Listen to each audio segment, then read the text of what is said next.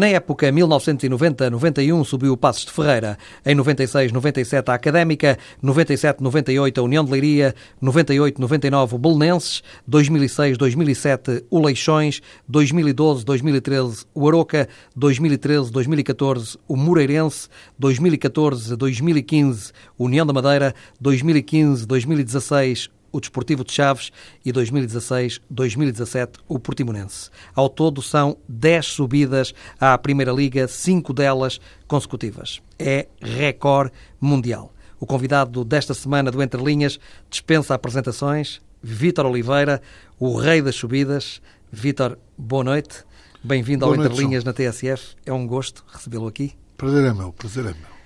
Vitor, há cinco anos, eh, estive aqui a ver, há cinco anos, eh, entre 2007 e 2012, eh, em que não subiu qualquer equipa. Como é que explica este fracasso? Eu não, não consigo, não consigo, não, não sei quais foram os clubes por onde eu passei, mas de qualquer das formas. É normal. Do, a, a é, do, exatamente. A divisão do é, é o elevador difícil. mais fiável do país.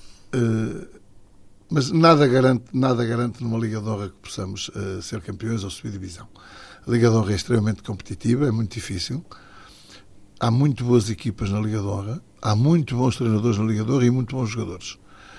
Não há ninguém que possa dizer que vai subir divisão ou que vai ser campeão na Liga de Honra devido à competitividade, ao equilíbrio dos plantéis, ao equilíbrio das oportunidades. Uma liga tão competitiva eh, é perfeitamente natural. Eu às vezes costumo dizer que a segunda Liga Portuguesa é igual ao Campeonato Inglês.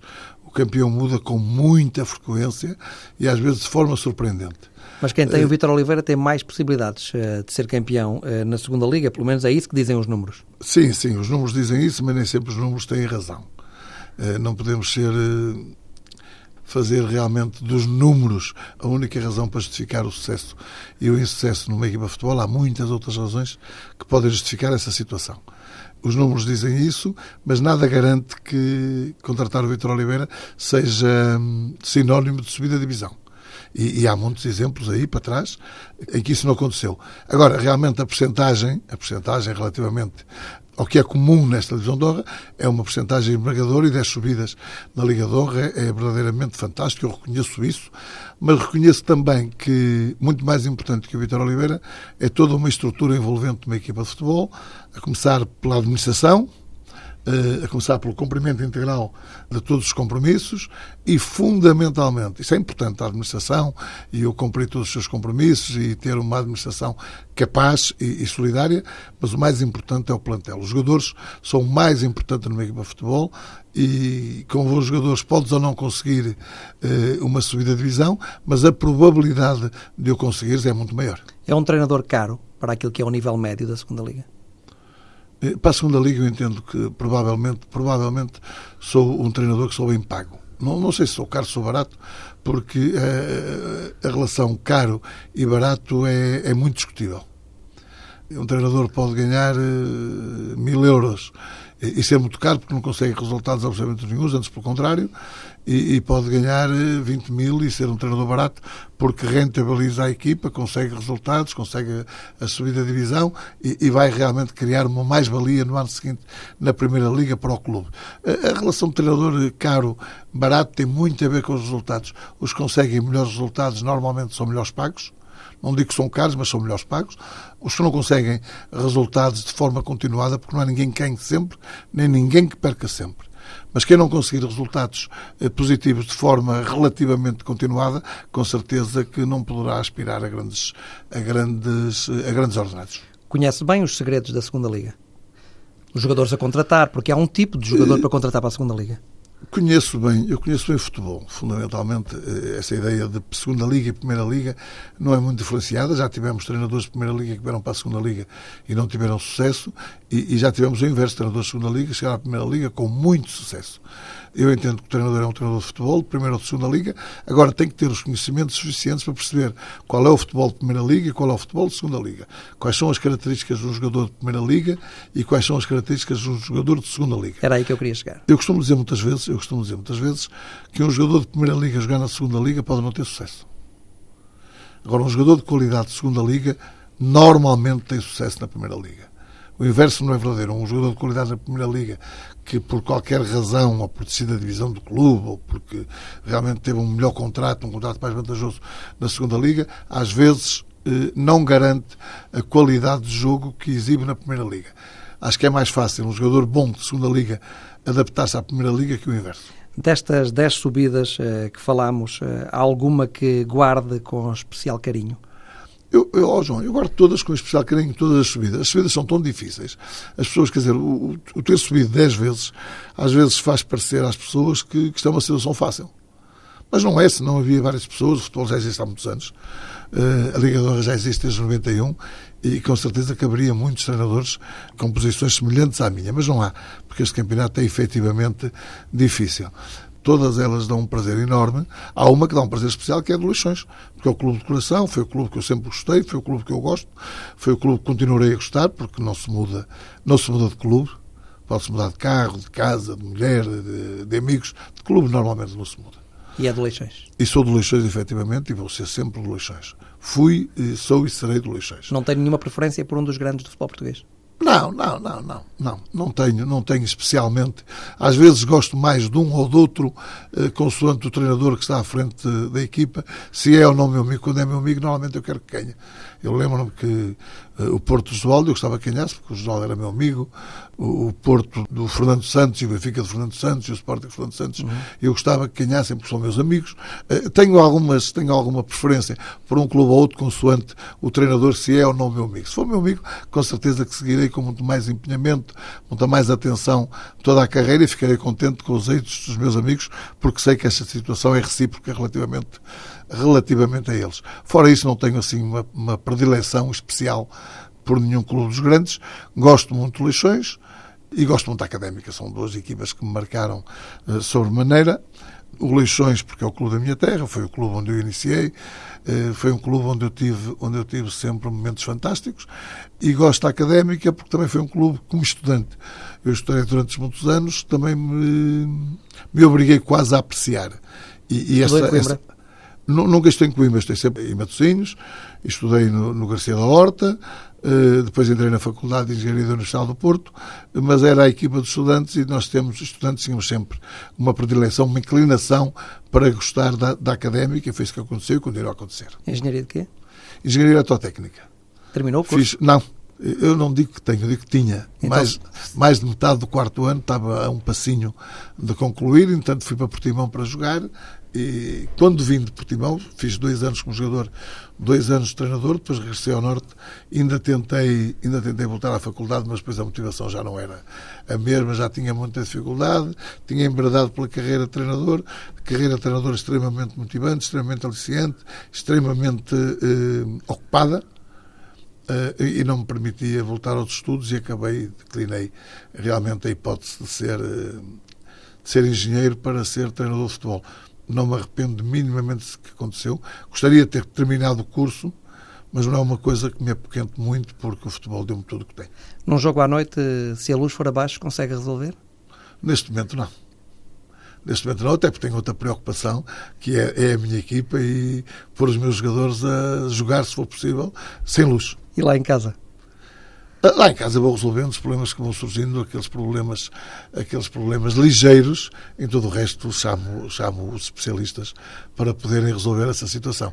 A minha engenharia era muito teórica, eu penso que a teoria é um fator importante para o desenvolvimento da prática, mas a prática é muito mais, é muito mais substancial, é muito mais próxima da realidade, é muito mais próxima da resolução das situações. Tem alguns pontos de contacto com o Fernando Santos, o selecionador nacional, que também tirou engenharia? Temos muitos, temos muitos. Não tem nada a nossa amizade, não tem nada a ver com o futebol, tem a ver, é uma situação particular.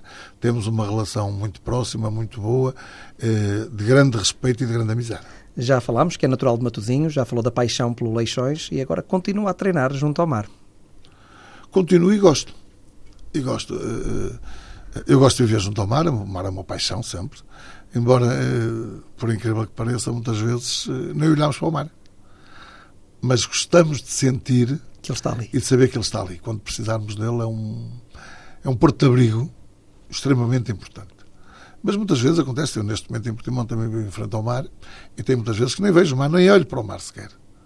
De minha casa vejo o mar e muitas vezes nem olho nem olho para o mar. Eu, na Agodela tenho, das minhas brandas vejo o mar e muitas vezes nem olho. Mas Na gosto de saber. É? Agodela Matosinhos. Mas gosto de saber que o mar está ali e que quando precisar eh, vai dizer presente. Eh, Gosta muito de peixe? Gosto muito de peixe. A minha mãe era peixeira e o meu pai pescador. Por consequência disso, eh, sei lá, 80% das refeições eram de peixe. Tinha que fazer um aproveitamento daquilo em que eles trabalhavam. Qual é o peixe preferido, só por curiosidade? Tenho vários. Tenho vários. Gosto, gosto, gosto de uma garupa, gosto de corvina, gosto de pargo, gosto muito de sardinhas. Se estiverem boas, se for na altura das sardinhas, acho que é o peixe mais fantástico do mundo, é o melhor pitel que me podem dar. São famosas capaz- também lá em Portimão. Também são famosas. Eu gosto mais das de Matosinhos, mas são famosas as de Portimão. O peixe é diferente no norte e no sul do país? Eu acho que é um bocadinho diferente. As sardinhas são diferentes. Pela água ser mais As fria pessoas, aqui? dizem, as pessoas dizem, os especialistas dizem que, que a água do norte é mais fria, que faz melhor para a Uhum. sardinha. Eh, o algarvio tem uma vantagem enorme relativamente a isto, que é assar. Não há ninguém que asse o peixe como o algarvio assa. O algarvio é absolutamente fantástico a assar o peixe. Qual é o segredo? Não sei qual é o segredo, o segredo é deles. O segredo é deles, mas eu noto que o peixe assado no Algarve é substancialmente diferente do peixe assado no norte do país ou em qualquer outra zona do país. O Algarvio é realmente fantástico assar o peixe. Mas gosto, gosto da cidade, a cidade é muito parecida com Matosinhos, não tão forte em termos pescatórios, porque é uma, tem uma comunidade pescatória menor que a de Matosinhos, que tem uma relevância a nível nacional, provavelmente a maior do nosso país, mas gosto, gosto da cidade, é uma cidade absolutamente tranquila, não temos problema de trânsito, não temos problema de congestionamento, não temos problemas de estacionamento. No verão, Eh, o verão é complicado, o verão, de verão é a tendência era para fugir dali, se pudéssemos, era para fugir dali. Mas é julho e agosto. Mas em todos os outros meses não temos qualquer tipo de problema, as pessoas são simpáticas, o clima é fantástico, o Algarve tem tudo, tudo o que nós gostamos, eh, mais o clima que não temos cá e a água, que é substancialmente melhor que a- aqui no Norte. Penso que todos esses fatores eh, obrigam-me a gostar daquela cidade que me acolheu muito bem, que é extremamente simpática é a sua segunda passagem. e onde eu gosto de viver. É viver há quatro anos e agora, passado 31 anos, voltei. Foi jogador do é- Portimonense. Fui jogador e treinador do Portimonense durante quatro anos. Dois como treinador e dois como jogador. Os dois como treinador eh, não acabei, a segunda temporada não acabei. Teve colegas de equipa conhecidos? Tive, eh, fui colega, sei lá, de Vitor Damas, que na minha opinião foi o melhor guarda-redes português de sempre, pelo menos dos que eu conheci. Eh, Sei que houve outros guarda-redes fantásticos eh, em anos anteriores à minha iniciação como, como, como jogador. Damas melhor que Bento? Uh, diferente. Vendo também um guarda-redes fantástico. Mas eu, eu gostava mais do Damas, acho que o Damas tinha mais presença, punha mais respeito, punha mais. Mais elegante, talvez. mais elegante era, inquestionavelmente. Uh, as pessoas conheci, eu conheci o Damas só. As pessoas que uh, conheceram os dois, e pessoas, uh, porque eu tenho o máximo respeito pelas suas opiniões, uh, e já comentámos isso muitas vezes, diziam que um era trabalho, o outro era talento um bocadinho à semelhança do Ronaldo e Messi. E Messi? Um é trabalho, outro é talento. Mas eram dois guarda-redes absolutamente fantásticos. Para além de Vitor Damas, eh, mais eh, colegas Damas, de equipa? o, nessa- o Norton de Matos foi meu colega de equipa. Tive uma dupla de centrais, foi uma dupla de centrais do Porto durante muitos anos, que eram o Simões e o Freitas. Foram, foram também meus colegas de equipa. Tive o Pedroto, que é, que é treinador atualmente. Tive o Rui Águas, também é treinador atualmente, depois jogou no Benfica e no Sporting. E no notava já... Porto. Sim, sim, Benfica e Porto. E notava já que o Rui Águas era um jogador com um talento diferente? O Rui Águas era outro jogador que não era talento, Trabalho? era trabalho. Muito bom de Era cabeça. extremamente competitivo, tinha um poder de impulsão fantástico. Ele tinha jogado anteriormente voleibol. Tinha uma determinação fabulosa, era um indivíduo raçudo, era valente. Era o ponta de lança que chateava toda a gente durante todos os minutos. Eh, extremamente competitivo e notava-se que podia fazer carreira e acabou veio do Atlético para o Portimonense, praticamente desconhecido. No Portimonense impôs-se e acabou depois por ser jogador do Benfica e do Porto. Acho que também teve no Porto, teve no Porto, teve. O Rui Águas? Sim. Sim, sim. Teve no Porto também. Jogou Vem com Dito. eh, na- Exatamente, Dito e Rui exatamente. Águas vieram Exatamente. Dois, era um jogador extremamente competitivo, muito forte fisicamente, um atleta, um atleta de eleição e, era um matador, era fortíssimo no jogo aéreo, finalizava bem com os dois pés, era um belíssimo jogador, chegou ao Benfica e ao Porto e à seleção. Qual foi o melhor jogador que treinou? O do Lóbico, inquestionavelmente. No Gil Vicente. Do Lóbico, no Gil Vicente. O início do Rovic. O início em, do Lóbico. O do. Lóbico, o do Lóbico veio ao Gil Vicente à experiência. Eh, nós tínhamos, eh, tínhamos o, o Gil Vicente tinha um diretor chamado Carlos Coutada, que neste momento é, é vice-presidente da Federação Portuguesa de Futebol. E que esteve na Associação de Futebol de Braga. Esteve na Associação de Futebol de Braga, foi presidente da Associação de Futebol de Braga, Certo. uma pessoa, uma pessoa fantástica, com quem mantenho uma relação ótima. O Sr. Carlos Coutada tinha um irmão, não sei se ainda tem, na Suécia. Tinha um restaurante na Suécia e apareceram lá três, três jugoslavos. Fugiram da guerra, na altura da guerra. E ele ligou para o irmão que tinha três jugoslavos, se, se, o, se o Gil Vicente eh, conseguisse alojamento e comida para eles, que os mandava para cá para prestar provas, porque eles diziam que eram jogadores de grande qualidade. E, e aconteceu isso, eles vieram os três. Era um extremo direito, que passado uns anos encontrei em Frankfurt, em Frankfurt numa viagem já não sei para onde, veio lá um, moço do, do, do aeroporto falar comigo, se eu não o conhecia e tal, eu comecei a olhar para ele, a cara não era estranha, e era o extremo que tinha estado a prestar provas, Gil Vicente conheceu eh, e dirigiu-se a mim. Depois tinha um ponta de lança e tinha um extremo, que era o do lobby com 20 anos. E eu lembro-me que ao fim de 20 minutos do treino disse ao presidente que não deixe fugir este gajo. Os outros dois vamos ver, vamos fazer mais outras treinos, mas este, este miúdo não o deixe fugir de maneira nenhuma, porque este miúdo é fantástico. Dá para ver que era fantástico. E depois fez duas épocas fantásticas. Eh, Na segunda época, a meia acabou por ir para o Futebol Clube Porto, onde fez eh, oito ou nove anos, já não sei, e foi absolutamente determinante nos grandes êxitos do Futebol Clube Porto. E o Vítor Oliveira conseguiu ver isso em 20 minutos de treino. O Drulovic era tão bom que não enganava, em 20 minutos de treino dava para ver. Que é que detectou logo nele? Olha, rapidíssimo, tecnicamente evoluído, muito evoluído, forte num contra um, com uma qualidade de passe e de cruzamento fantástica. E nós tínhamos feito um género de pelada em três quartos de campo e deu para ver essas situações todas muito rapidamente, porque o talento estava todo lá, a velocidade estava toda lá, a capacidade de execução estava toda lá, a velocidade de pensamento estava toda lá. Foi, foi absolutamente fantástico. Não enganava, quer dizer, era aquele tipo de jogador que não engana. Nós vemos perfeitamente, como vemos outros, que somos capazes de dizer este gajo não tem talento nenhum e não vai lá dar nada e acaba por não dar. Há outros que pomos algumas dúvidas, algumas reservas sobre a qualidade, porque a adaptação não foi boa, ou realmente estão cansados da viagem, ou não conseguem realmente jogar em termos coletivos com um grupo que não conhecem. Pomos algumas reservas e depois vamos vendo com alguma tranquilidade e a percebermos do talento está ou não subjacente àquilo que eles apresentam. O, o Drolovic, penso que desde o primeiro minuto toda a gente viu que tinha talento. O Portimonense também tem bons jogadores eh, dos que vão ficar para jogarem na Primeira Liga, jogadores eh, talentosos com capacidade para jogar a Primeira Liga, ou tem que fazer muitas aquisições? Não. Eu penso que o Portimonense não precisa de muitas aquisições, precisa de aquisições cirúrgicas. É evidente que quando digo cirúrgica não é jogadores fantásticos, de um talento fabuloso, é jogadores com potencial, porque o Portimonense não tem ainda capacidade financeira para ir ao mercado e, e poder escolher consoante os, os bons critérios que vai, vai mantendo. Mas tem um presidente com capacidade financeira. Tem um presidente com capacidade financeira, é evidente que sim. Teodoro, não é? Sim. Uh, o CTO tem sido uma figura muito importante, muito importante no crescimento do Portimonense, mas é evidente que o Sr. Teodoro não se pode restringir à equipa de futebol. Está neste momento a fazer um grande investimento em termos de infraestruturas, que também são extremamente importantes para o desenvolvimento da qualidade do nosso jogo. Por exemplo, o que é que estão a fazer? Está a fazer, está, o relevado foi todo, todo retirado, vai ter um relevado novo, eh, criou todas as infraestruturas eh, subjacentes a um bom funcionamento do relevado, em termos de, de regas e canalizações e escoamentos, tirou tudo, tirou, melhorou essa situação toda. Vai melhorar as bancadas por forma a que os associados possam ter acesso a melhores condições de visibilidade, eh, de acesso e, e de acomodação no seu estádio está a recuperar o campo da Torre Alta, vai fazer um segundo relevado na Torre Alta, vai fazer, vai fazer melhoramentos balneários e isso é extremamente importante eh, por várias razões. A principal é porque quem faz o investimento destes é porque está para continuar está motivado e está a dar uma colação no Portimonense. Isto é muito importante que as pessoas reconheçam isso.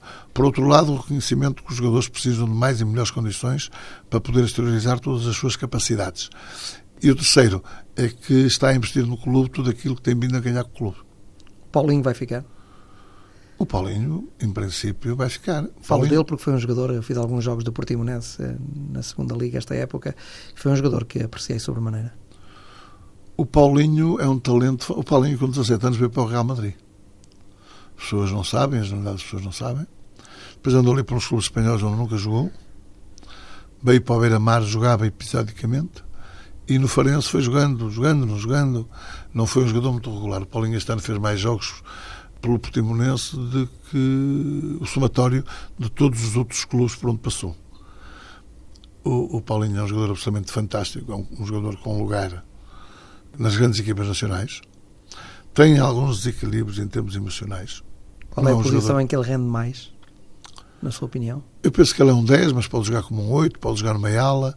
O Paulinho tem tanto talento que pode jogar em qualquer posição do meio campo para a frente. Mas estava a dizer que desequilibra-se um pouco, é? De vez em quando desequilibra-se, não, não é um jogador, é muito miúdo ainda, é muito miúdo ainda, eh, tem algumas dificuldades, eu digo muitas vezes que tenho que o tratar como um miúdo de 10 anos, de vez em quando. Mas tem um talento fantástico, trabalha muito bem. E ainda muito jovem. 21 anos, trabalha muito bem, contrariamente a estes jogadores que normalmente têm talento e são, têm algum desequilíbrio emocional que, que normalmente são difíceis para trabalhar. O Paulinho trabalha muito bem, não dá problemas em termos de trabalho. Dentro do campo trabalha imenso. É um médio, um médio criativo, mas que ajuda a equipa e, e muito em termos defensivos. É muito equilibrado no aspecto ofensivo-defensivo. Faz golos, e, faz assistências absolutamente brilhantes, fantásticas. É, é o que eu costumo dizer, um jogador acima da média. Ou seja, já disse, tinha lugar num grande futebol português. Eu acho que ele pode jogar num grande futebol português, que só não jogará na próxima época, porque ainda não tem o equilíbrio emocional necessário para fazer parte do plantel de uma das equipas grandes. Agora, tem talento, tem, tem qualidade, tem determinação, tem raça, é, é, um jogador, é um jogador de ganhar, que é muito importante e que penso que muito, muito rapidamente vai jogar a um nível substancialmente diferente do Portimonense. Quantos jogadores é que vão ficar de uma época para a outra? Quantos ficam no plantel? Eh, ficam à volta de 16 ou 17 jogadores. E depois as tais contratações cirúrgicas? Depois vamos às contratações, que, que, é evidente que não poderemos, nem temos possibilidades de fazer contratações sonantes, até porque essa não é a política do clube. A política do clube é realmente valorizar os jogadores que tem, os ativos que tem, por forma ao investidor poder eh, ficar capitalizado de maneira que possa ajudar o clube, não só na, na, na parte dos jogadores, mas também na parte das infraestruturas. Porquê é que decidiu ficar no Portimonense? Por várias razões e todas elas muito simples. Contrariamente ao que as pessoas pensam, que são razões uh, extraterrenas quase, que, que se muda de clube, não. As coisas são simples. Primeiro, porque esta época não foi tão desgastante quanto as outras anteriores, em que, em que lutámos pela subida praticamente até a última jornada lutar pela até a última jornada tem um problema, que vai criando ali aquelas pedrinhas de areia que vão entupindo a engrenagem. Este ano não tivemos essa dificuldade porque desde cedo, ao fim da primeira volta, já sentíamos que a vantagem que tínhamos e com a qualidade de plantel que tínhamos, dificilmente poderíamos perder essa, essa vantagem. Acabámos por aumentar relativamente ao terceiro lugar, acabamos por perder relativamente ao segundo lugar mas o, o ganhar relativamente à, à, terceira posição penso que era absolutamente normal e definia claramente qual era a diferença de qualidade dos diversos plantéis desta Liga do Nós estávamos notoriamente acima, assim como o Aves, uhum. notoriamente uhum. acima. O Aves teve ali um período muito mau em que nós não fizemos um bom aproveitamento dessa vantagem para nos distanciarmos completamente e andamos até a última jornada a discutir este tipo de situação. Acabamos por ganhar com todo o merecimento. Penso que toda a gente reconhece o merecimento da equipa do, do Portimonense de ganhar, mas foi mais difícil do que aquilo que contávamos. Eu estava convencido que chegava a março e já tinha a vitória e o título nacional garantidos. Lesões nos nossos centrais e nossos laterais obrigaram-nos a uma série de mudanças. Nós utilizámos 13 duplas centrais, que é uma coisa absolutamente irreal porque não, não tinha nada a ver com as avaliações técnicas, tinha a ver com as lesões mas apresentámos esses jogadores, deram uma boa resposta. Neste momento estamos preocupados em buscar jogadores que nos venham preencher aquelas lacunas que nós entendemos por necessárias no plantel. São contratações cirúrgicas absolutamente direcionadas para aquelas posições, por forma a termos uma equipa competitiva, dado que entendemos que esta equipa que vai transitar do, da época anterior já por si é uma equipa competitiva. Mas gostou do projeto que lhe foi apresentado então, para continuar lá? Porque o Vitor, nos últimos anos, eh, subia aos clubes, mas depois não, Sim, não continuou. Mas, oh, João, não, não é um projeto. Eu não acredito muito em projetos e não há projetos no futebol português. Então o que é que o aliciou a ficar? Aliciou-me. O desgaste foi muito menor do que é normalmente, porque o seguinte, uh, o desgaste emocional e físico e, e, mental relativamente à administração, relativamente aos jogadores, como o campeonato correu muito bem, não foi um desgaste muito grande. É sempre complicado tantas jornadas, mas estivemos sempre numa posição cómoda e, e, trabalhar sobre vitórias é substancialmente diferente de trabalhar sobre derrotas. E nós trabalhámos muitas vezes sobre vitórias, o que ajuda. Por outro lado, há uma relação de empatia e uma relação profissional ótima com o investidor principal e com toda a sua estrutura relativamente ao projeto de clube ou à ideia de clube. Eu não gosto muito de falar em projetos, projetos uh, à segunda, terceira derrota diluem-se e acabam os projetos. Não, mas há, estamos em sintonia, temos conversado muito, estamos em perfeita sintonia. Por outro lado, temos um plantel que eu entendo que nos dá garantias. Eu estou convencido que as expectativas altas que eu tenho relativamente a alguns jogadores se vão confirmar. Porque são jogadores efetivamente de qualidade e que penso que serão beneficiados por jogar na Primeira Liga. Eh, essa situação também foi uma situação importante. A situação da minha relação com o CETEL, uma relação absolutamente profissional, normal, mas, mas afetiva, de alguma afetividade. A eh, relação de pessoas que se querem bem e que sabem que estão envolvidas num projeto com o grande beneficiado ao clube, porque o único interesse que há é, é relativamente ao clube. Depois há os aspectos afetivos. Gosto da cidade, gosto das pessoas, gosto de lá estar e de treinar o Portimonense. Posso cometer uma confidência? Eu? Sim, sim. Vai comprar casa em Portimão? Ou já comprou casa em Portimão? Já, já, já, já. Já comprei. É sinal que quer também criar raízes ali. Eu já tive casa em Portimão. Eu, quando saí de Portimão como treinador, há 31 ou 32 anos, eh, tinha casa. Entretanto, depois acabei por vendê-lo, porque não utilizava. Eh, entendi na altura que era um desperdício. E neste momento voltei, porque já meus filhos já são, já são crescidos, já são daqui a pouco tempo, com certeza, terei netos. E um com certeza que irão gostar. É que tem. um rapaz e uma rapariga. E com certeza que a irão Rita gostar. E Francisco. A Rita e o Francisco. A Rita é professora, já é casada, o Francisco é solteiro, ligado ao ramo da informática trabalha e tem uma vida absolutamente tranquila, está aqui sozinho neste momento. E o Vítor Oliveira é casado mãe... com a Mabília Natália, que também, Natália, pelo que sei, também gosta de Portimão. Gosta muito de Portimão porque nós, a, a Mabília Natália, a Mabília eh, começou a sua vida de casada praticamente em Portimão. Um nome pouco vulgar, Mabília. Mabília, é. Acho que é o nome da avó ou de uma tia, coisa assim parecida. Mas a Mabília, fomos para Portimão, a Mabília com 21 ou 22 anos, e gostou daquilo. Tínhamos a Rita com um ano, a Rita foi para Portimão com um ano, e, e gostávamos muito daquilo, fizemos grandes amizades, passamos lá muitas vezes férias durante estes anos todos e agora voltamos e continuamos a ter os amigos que tínhamos há 30 anos, o que é muito, muito importante e muito gratificante. E, e gostamos de lá estar. Gostamos dos dois de lá estar, gostamos de mar, gostamos de sol, gostamos de praia, eh, mais eu que ela até, porque ela de praia não gosta muito, mas eu gosto muito. Temos bons amigos e gostamos de lá estar e, também foi um fator muito importante porque eu entendo que devemos treinar onde efetivamente gostamos de estar. E eu gosto de estar em Portimão. E não vai ser aborrecido uh, para si que está habituado a treinar e a, a, lutar para ganhar todos os fins de semana, lutar para uh, trabalhar num clube que vai lutar para tentar a manutenção e que tem um campeonato mais tranquilo? Não... Mas vamos, vamos, o, o objetivo é ganhar todas as semanas. Vamos lutar com esse objetivo. Sabemos que não é possível. Mas se mantivermos este espírito de lutar todas as semanas, com o devido reconhecimento às equipas que nos forem superiores, que forem melhores, e nós sabemos reconhecer isso com, com toda a naturalidade, eu não me custa. Eh, perder custa sempre, mas eh, custa muito mais perder quando sentimos que somos melhores. Se o adversário for melhor, o choque não é tão grande. E admitimos perfeitamente o mérito do adversário, como gostamos que admitam o nosso mérito quando ganhamos e quando somos efetivamente melhores. Vamos ganhar menos vezes, tenho consciência disso, mas entendo que vamos ganhar as vezes necessárias para consolidar o Portimonense na Primeira Liga. Nós queremos o quê? Queremos fazer um campeonato orçamento tranquilo e queremos fundamentalmente lançar as bases para um Portimonense de futuro, um Portimonense que seja de alma e coração Primeira Liga. É isso que nós estamos preparados para fazer, fazer uma boa equipa dentro das possibilidades do clube, sentir o clube a crescer em termos de infraestruturas e em termos de resultados desportivos e, e fundamentalmente, lançar os alicerces para um Portimonense de muitos anos na Primeira Liga. Sabemos que o Portimonense nos últimos dois anos que a Primeira Liga desceu no ano imediato e não queremos minimamente que isso possa acontecer. O Benfica foi um justo campeão? Os campeões são sempre justos.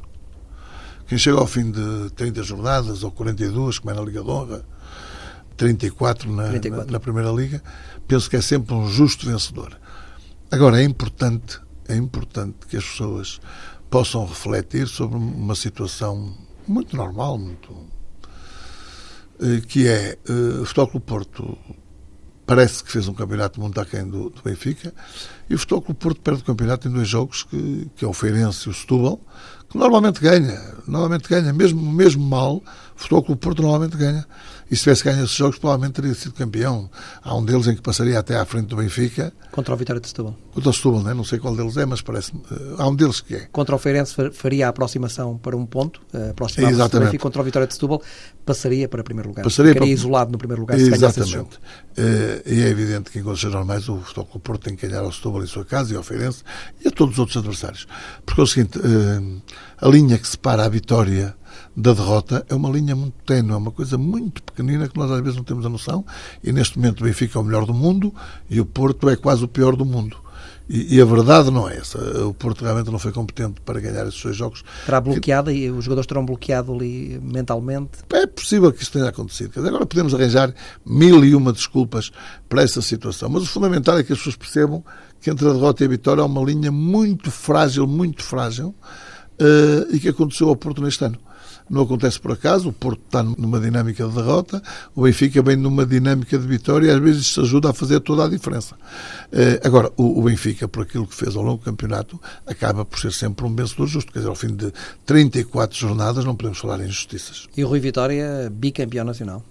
treinador que herdou eh, uma herança pesada. O Benfica vinha eh, de um bom trabalho de Jorge Jesus, seis épocas de Jorge Jesus com três títulos também com três anos em que Jorge Jesus não conseguiu. É evidente que a rentabilidade do Rui Vitória tem sido superior à rentabilidade do Jesus, mas estamos a falar de dois grandes treinadores.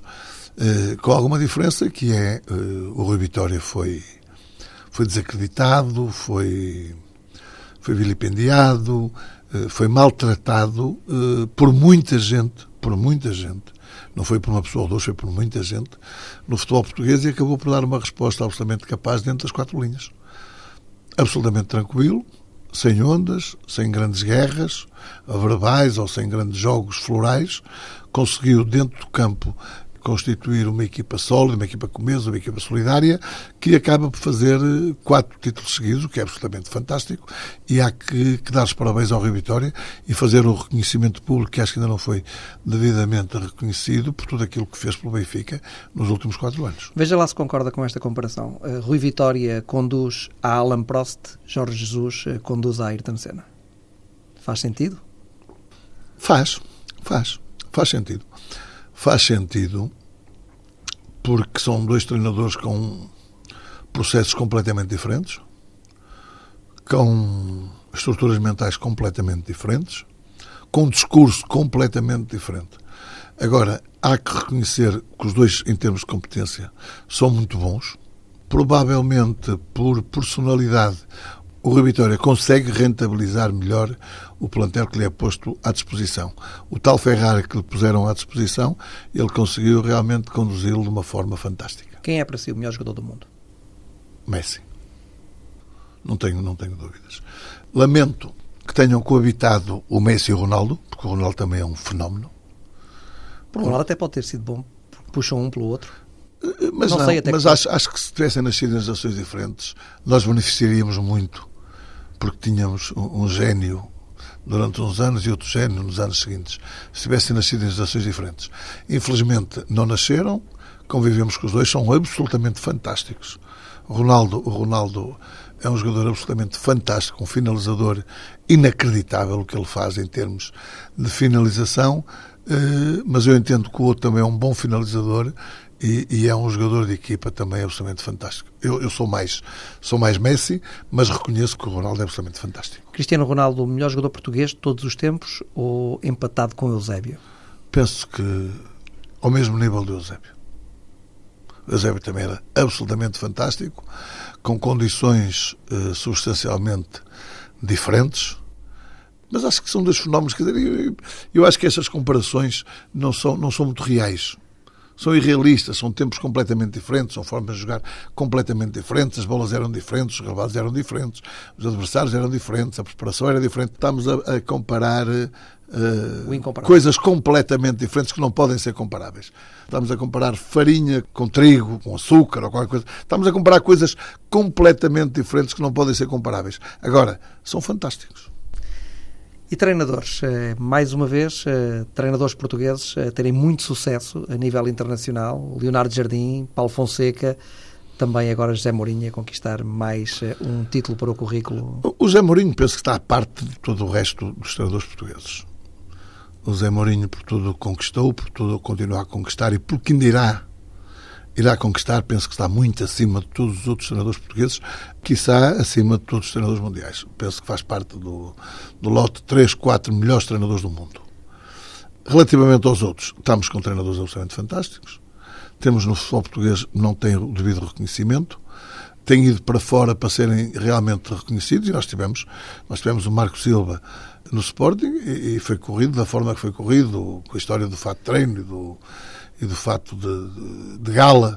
E até o Leonardo Jardim. O Leonardo Jardim fez um trabalho fantástico, também foi corrido, e, e tem que ir ao estrangeiro provar aquilo que, que nós não conseguimos reconhecer em Portugal, porque nós, entre aspas, porque há muita gente em Portugal que reconhece capacidade nessas pessoas. O treinador português tem sucesso lá fora, vai continuar a ter, porque tem realmente muita qualidade. Nós temos muita gente de qualidade, não só no futebol, nas diversas áreas eh, sociais, económicas, desportivas. Temos gente com muito, muito, muito sucesso, ao qual não damos o devido valor. Precisamos que eles vão lá fora para nos provar a nós, que cá estamos, que são efetivamente bons. E o Vítor Oliveira não tem qualidade para treinar um grande do futebol português? Não sei se tem qualidade. Eh, neste momento sei que não tem idade para treinar um grande. Com 63 anos já não é fácil. Eh, chegar a um grande. E eu entendo isso perfeitamente, como entendo perfeitamente que nunca tenha sido convidado para treinar um grande. Não entendo isso, não tenho qualquer tipo de mágoa, qualquer tipo de ressentimento ou qualquer sentimento de culpa por isso não ter acontecido. Não, encaro isso com total naturalidade. Lembro-me que quando comecei a treinar, essas equipas eram treinadas por grandes treinadores, alguns deles chegaram a ser até meus treinadores, eh, foram treinados por grandes treinadores. Não tenho qualquer problema. O, o Vitor Oliveira fez sempre o percurso que quis escolhi sempre para onde é que tinha ir, tive sempre, tive sempre a probabilidade de escolher, fiz sempre contratos de um ano, eh, ou seja, nunca tive agarrado a lugar nenhum em, em clube nenhum, já tive em clubes muito bons, mas os meus contratos foram sempre de um ano, fiz sempre o percurso que quis, estou muito contente com o percurso que fiz e não estou, não tenho ressentimento por não ter treinado aqui, ali ou acolá. O futebol tem muitas alcunhas. Qual é a sua? Eh, o cabeçudo, entre os amigos, o cabeçudo tratam muitas vezes aquelas pessoas mais íntimas, é o cabeçudo. Não fica ofendido? Minimamente, minimamente.